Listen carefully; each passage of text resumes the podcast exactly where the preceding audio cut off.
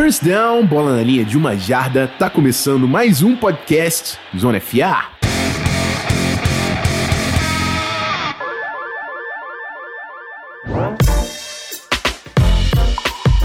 Fala rapaziada, Rafão Martins de volta com vocês. Toda semana a gente tá aqui falando de um assunto de college football e um assunto de NFL, e hoje não vai ser diferente. A gente tem que falar de Pat Mahomes, o quarterback do Kansas City Chiefs, que acabou de receber uma extensão de 10 anos e meio bilhão de dólares. A gente vai entender melhor no primeiro bloco.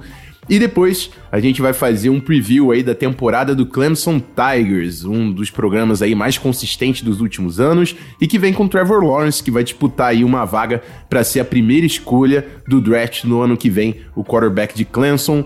Para me ajudar com tudo isso, sempre ele, Bruno Barandas, tudo certo, amigo? Tudo ótimo, cara, tudo ótimo.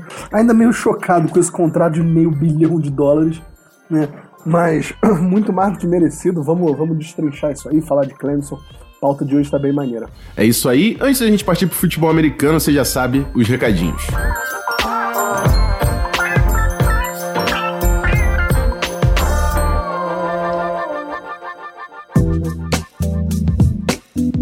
Bom, rapaziada, primeiro eu queria convidar vocês a conhecer o grupo de estudos de futebol americano do Zona FA, Whiteboard Zona FA. Você tem reunião mensal comigo e com o Barandas e o acesso ao nosso servidor no Discord, onde o pessoal se organiza para aprender mais sobre futebol americano. Se você tem interesse e quer conhecer melhor, picpay.me barra canalzonefa. Dúvidas você pode mandar também no Instagram, no Twitter, arroba canalzonefa ou um e-mail para canal zonefa.gmail.com. Lembrando você também que toda segunda-feira tem um Ball Talk ao vivo lá no YouTube, sempre com uma resenha de um membro aí da comunidade de futebol americano do Brasil e a Madenzada que tá comendo solta na Twitch toda terça e domingo, as nossas lives sempre 8 horas. Eu de novo reforço o convite de você se inscrever no youtube.com/barra canal Zona FA e na twitch.tv barra Zona FA. E é isso. Bora pro primeiro bloco falar de Patrick Mahomes, o atleta mais rico agora do mundo dos esportes.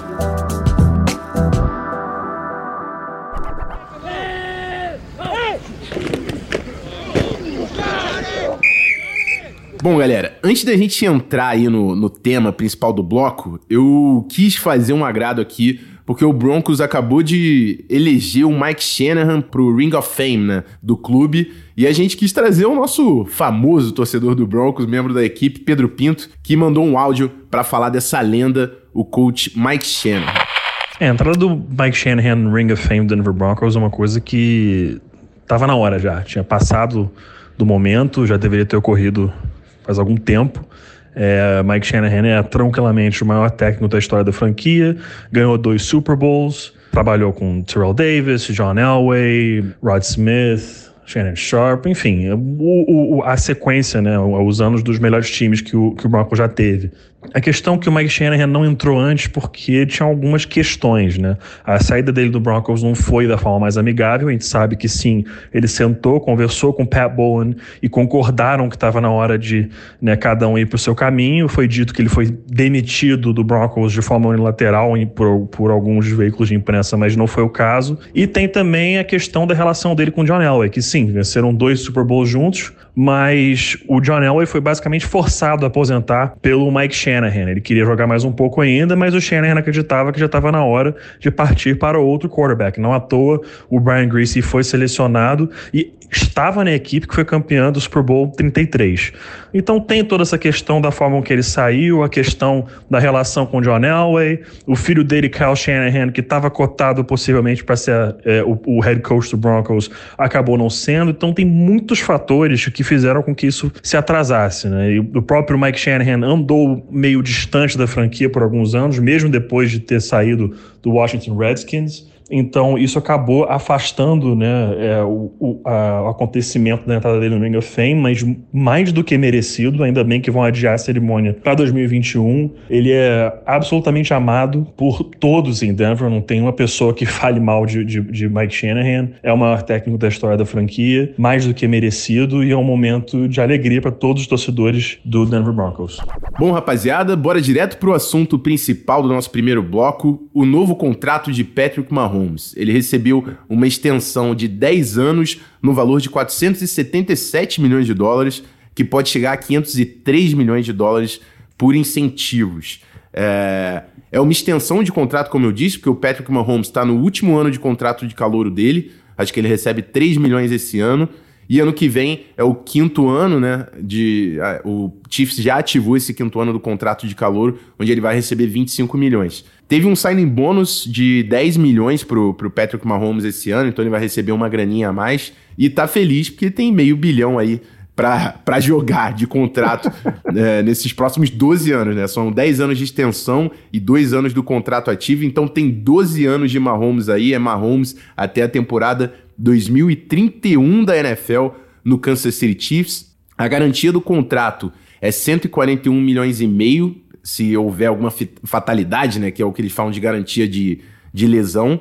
É, e também tem uma cláusula de no trade, né? Não pode trocar o Mahomes.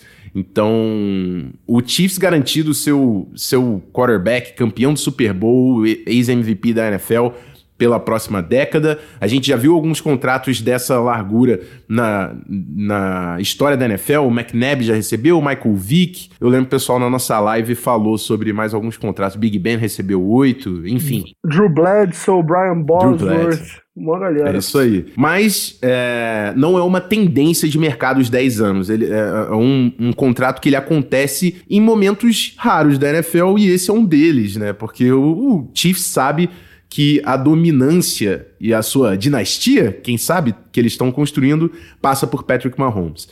O contrato, na verdade, ele é separado em duas partes, né? Nos primeiros cinco anos, o Mahomes vai fazer uma média de 40 milhões por ano, que é o mercado hoje que está sendo discutido, e nos cinco anos seguintes, a média salarial salta para 50 milhões sendo que no primeiro ano desse, dessa segunda parte de contrato, o Patrick Mahomes recebe 60 milhões de dólares. Esse vai ser o ano 2027, na temporada 2027. Então, assim, tem muita grana garantida aí pro, pro Mahomes.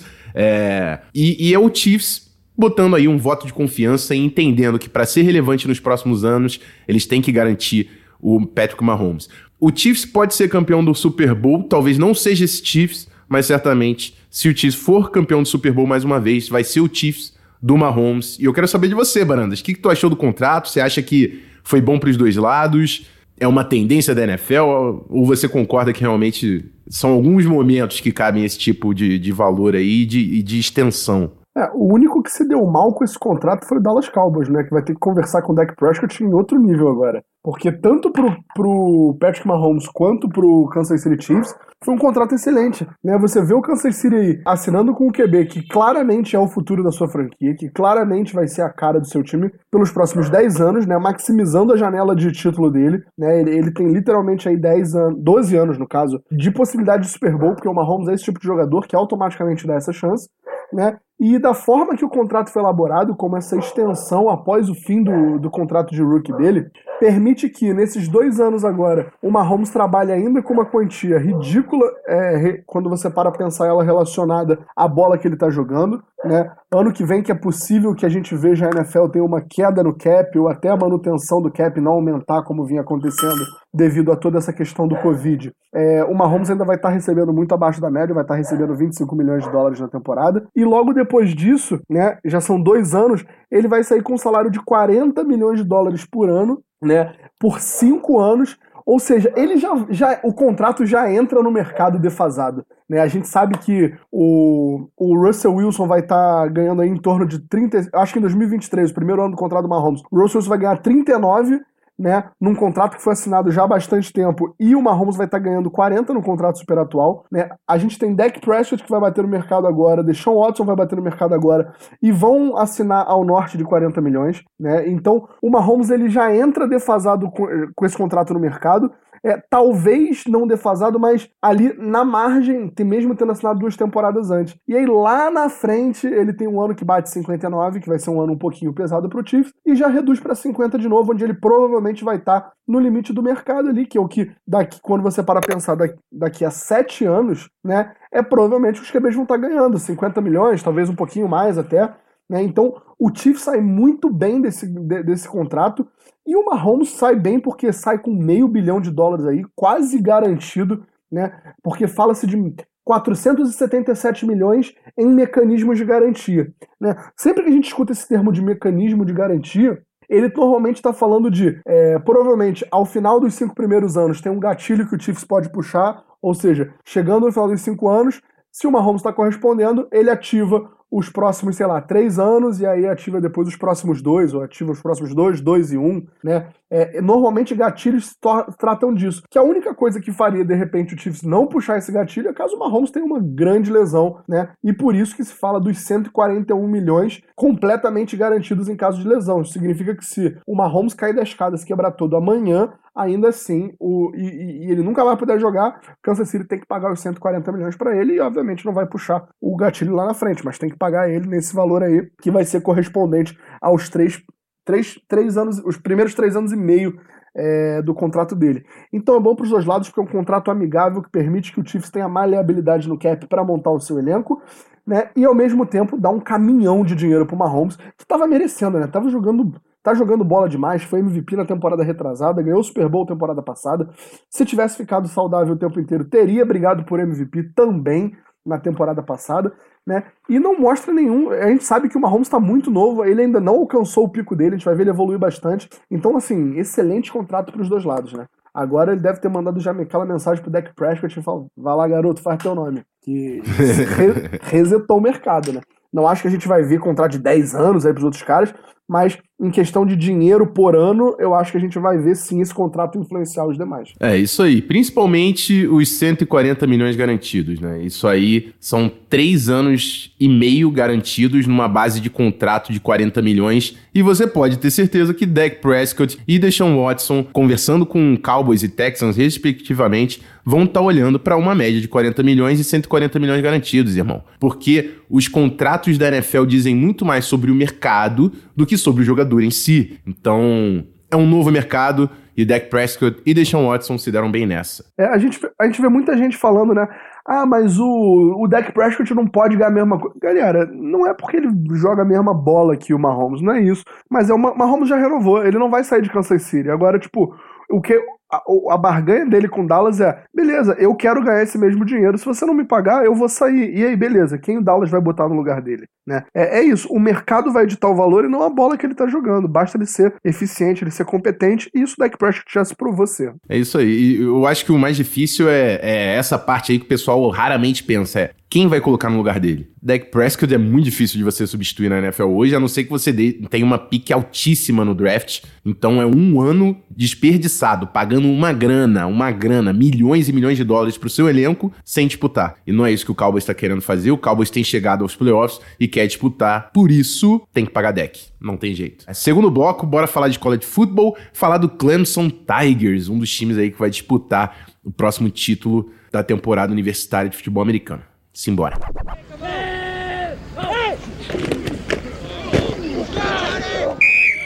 Bom, vamos lá. Eu vou fazer aquele recap que eu sempre faço antes de passar a bola pro, pro Barandas aqui. É, Clemson Tiger entra nessa temporada sem mudanças na sua coaching staff principal, né?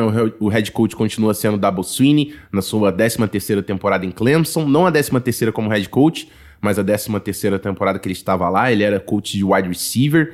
É, coordenador ofensivo, Tony Elliott, quinta temporada em Clemson. Coordenador defensivo, Brent Venables, oita, oitava temporada é, pelo Tigers. E a gente vai falar um pouco aí do Brent Venables, que tem umas curiosidades maneiras que ele está fazendo lá em Clemson. É, Clemson tem sido um dos programas mais tradicionais aí do futebol americano. Chegou nos playoffs nos cinco anos que teve aí de playoffs. Nesses últimos cinco anos, todos os anos ele está lá disputando.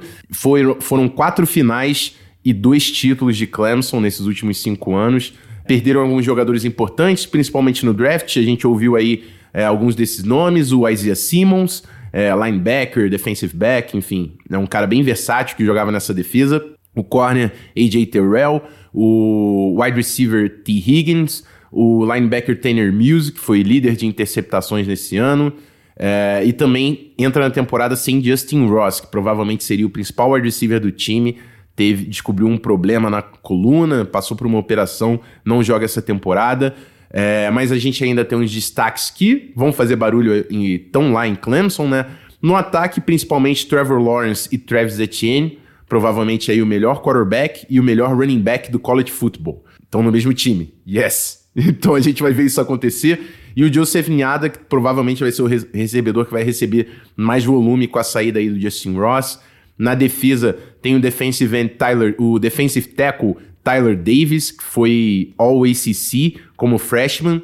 O defensive end Xavier Thomas e o corner Darion Kendrick, que também chegou no time All ACC, né, o time da conferência, depois de fazer a transição de recebedor para cornerback. E ainda temos algumas entradas importantes aí. É, Clemson teve a terceira melhor classe no recrutamento é, do high school esse ano, conseguindo o melhor jogador da nação, número um da nação, o defensive tackle Brian Breezy. É, também conseguiram o número 7 da nação e o melhor defensive end chegando nesse ano, que é Miles Murphy. Então a gente vê Clemson conseguindo o melhor defensive tackle e o melhor defensive end da nação na sua classe de recrutamento. O quarterback DJ, DJ Ugalele, que é o número 10 da nação. A gente falou de Bryce Young, que era o número 1. O, o Ugalele é o número 10 e o número 1 entre os quarterbacks pro style, né? Que não são dual threat como é o Bryce Young. É, além deles, no top 50 a gente tem o, o outside linebacker Trenton Simpson, número 26 da nação.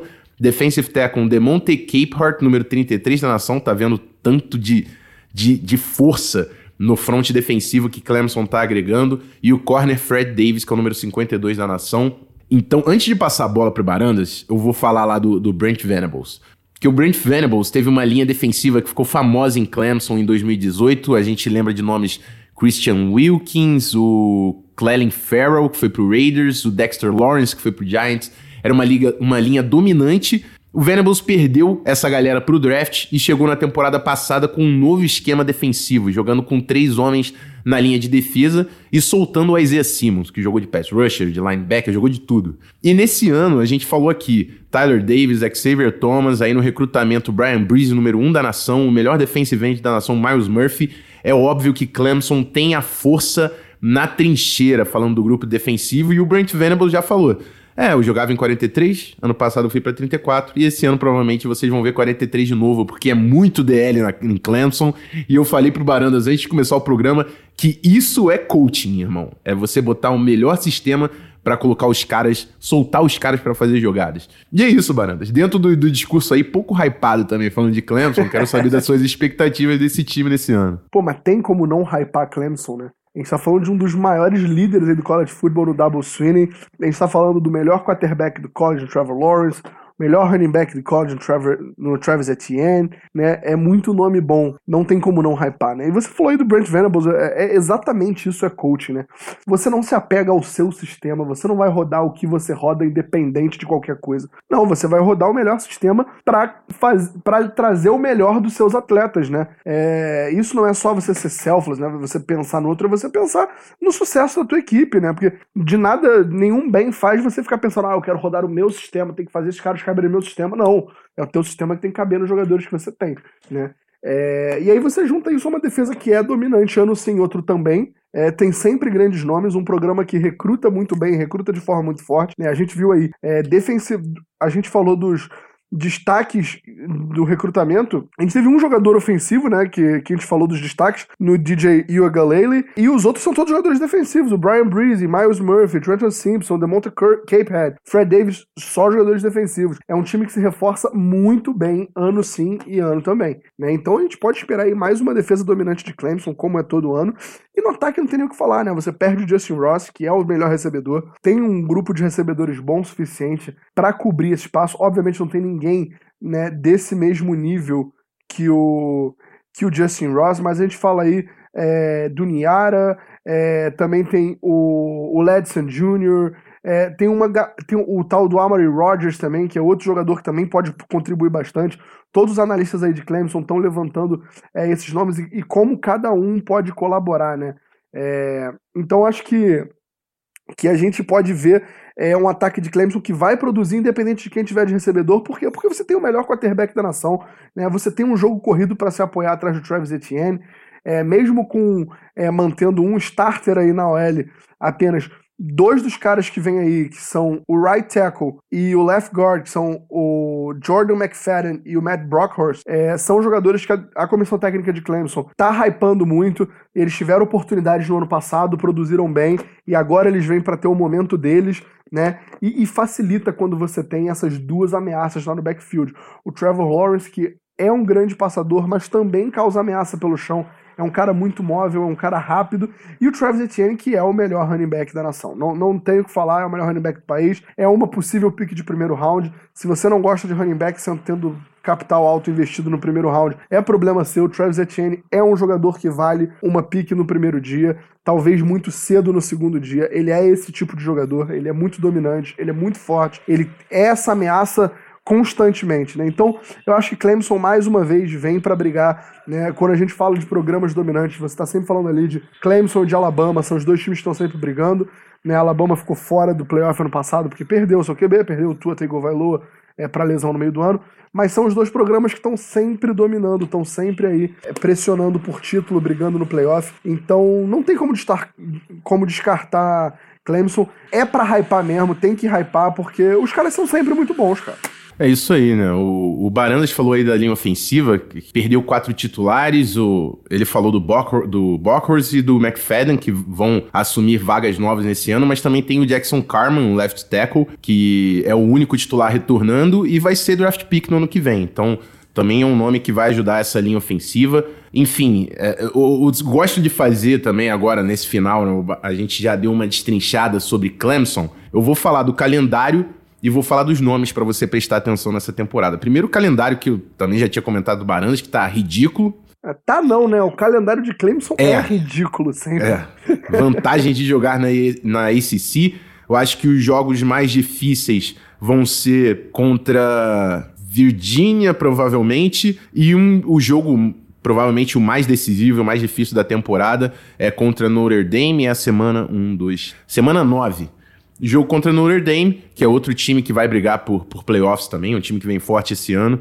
Então, é em Notre Dame, então Clemson vai ter que viajar. É um jogo cascudo e que vai dizer muito sobre o, o sucesso de Clemson nessa temporada. Ela é franca favorita em todos os outros jogos da sua temporada. E aí, nomes, né?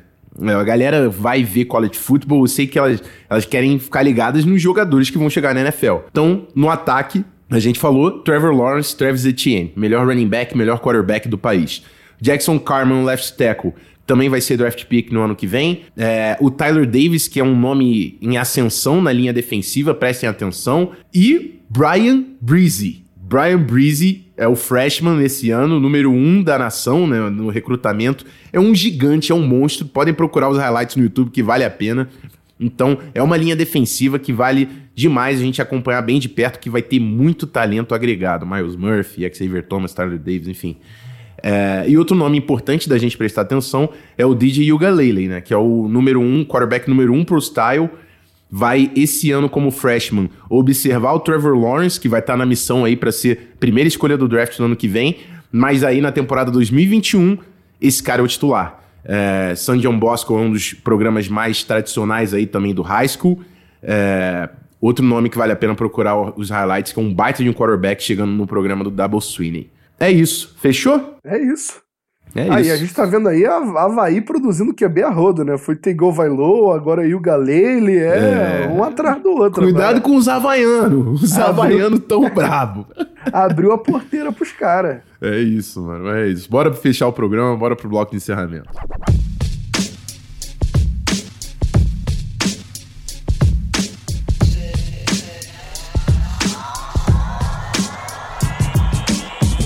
Ball Game, final de mais um podcast Zona FA. Queria agradecer a companhia e a parceria de vocês sempre em todos os conteúdos que a gente tá botando aí. Queria também agradecer sempre a resenha de Bruno Barandas. Sempre um prazer, viu, irmão? o prazer é meu estar tá aqui, cara. Diálogo de futebol americano nesse alto nível é, é, é um prazer, não, não, incomoda em nada, né? A gente se diverte vindo aqui falar. E, e receber o carinho do pessoal que sempre chega junto aí nas redes sociais, mo mostra que tá gostando, dá, dá esse carinho, chega lá no whiteboard ou lá no locker room e fala bem, acho que é isso que recompensa, né? Então, pô, muito maneiro tá aqui, muito maneiro ter, esse, ter essa conversa toda semana, cara. Vocês viram, né? O, o coach Barandas tá querendo carinho, tomando em carinho pro Barandas pelas redes sociais, pô. Pelo amor de Deus.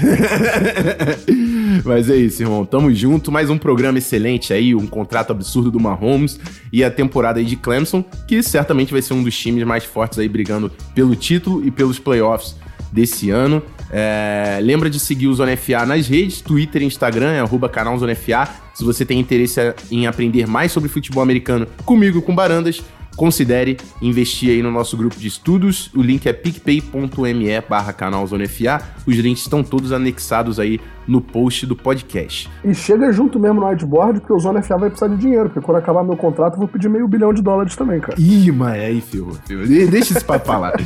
é isso, galera. Semana que vem a gente tá de volta, hein? Sempre um prazer estar aqui com vocês. Aquele abraço. Fui.